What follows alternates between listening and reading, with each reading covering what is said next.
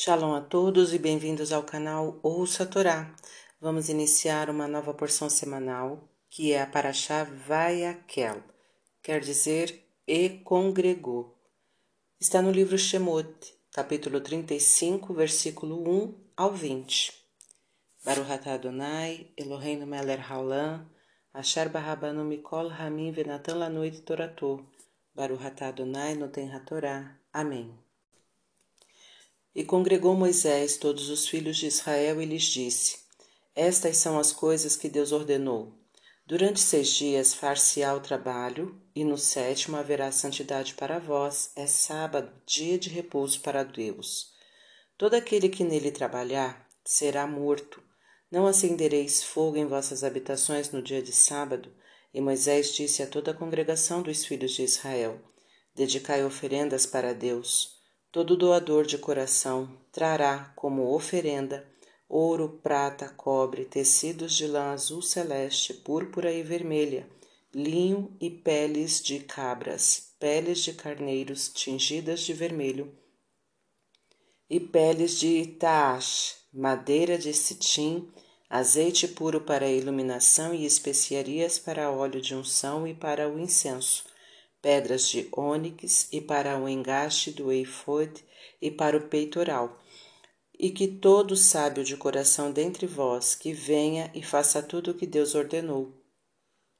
O tabernáculo, a sua tenda, sua coberta, seus colchetes, suas tábuas, suas barras, suas colunas, suas bases, a arca e suas varas e todos os seus objetos, e os pães de exposição, e o candelabro de iluminação e seus utensílios, e sua lâmpada, suas lâmpadas e o azeite, e o altar do incenso e suas varas, e o óleo de unção e o incenso, e a cortina da porta para a entrada do tabernáculo. O altar dos holocaustos, sua grelha de cobre, suas varas e todos os seus objetos o lavatório e sua base, as cortinas do pátio, suas colunas, suas bases e sua cortina da porta, as estacas do tabernáculo do pátio e suas cordas, as roupas para os serviços de santidade de Arão e seus filhos, e a congregação dos filhos de Israel saiu de diante de Moisés. Amém. Baruch atah Adonai, Eloheinu melech haolam, Asher natan lanu toratot toratemet v'chayu lanatá betorreino, Baruch atah Adonai noten hatorá. Amém. Vamos aos comentários desta aliá. Moisés estava congregando o povo para dar início aos trabalhos da construção do tabernáculo, seus utensílios e as roupas dos sacerdotes. Este era um importante mandamento divino, porém, adverte que, mesmo sendo esse um trabalho considerado sagrado, o mandamento do descanso de sábado deveria ser observado, dando a entender que o mandamento não pode provocar a infração de um outro mandamento. Trabalhar aos sábados é se envolver em atividades quando se deveria estar em repouso. Morrer cedo é se estar em repouso quando deveria se estar envolvido em atividades. O tempo que se ganhou aos sábados será perdido pelo encurtamento da vida. Quem quer ganhar tempo não cumprindo as leis divinas acaba perdendo muito mais tempo durante a sua vida. O fogo é aceso através da criação de faíscas. Estas, por sua vez, são geradas através de atritos entre superfícies.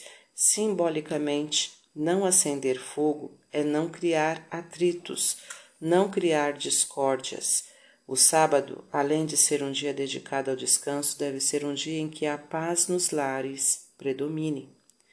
Um líder deve mobilizar todos os seus liderados em atividades que afetem toda a comunidade, não importando capacidade, sexo, etc. Todos têm algo com que contribuir dentro de suas limitações. Moisés estava convocando o povo para a construção do tabernáculo considerada uma obra sagrada, pois Deus a especificou para sua moradia.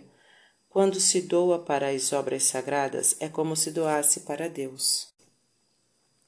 Para ser válida a doação para Deus, deverá ser feita de coração, isto é, de boa vontade, sem o doador se sentir obrigado. Sábio de coração indica o especialista que faz as coisas com amor, com boa vontade. Para se fazer algo para Deus é fundamental que seja com amor, procurando dar tudo de si, fazendo o melhor possível. Os filhos de Israel deveriam tomar decisões, se vão dar o que irão dar, etc.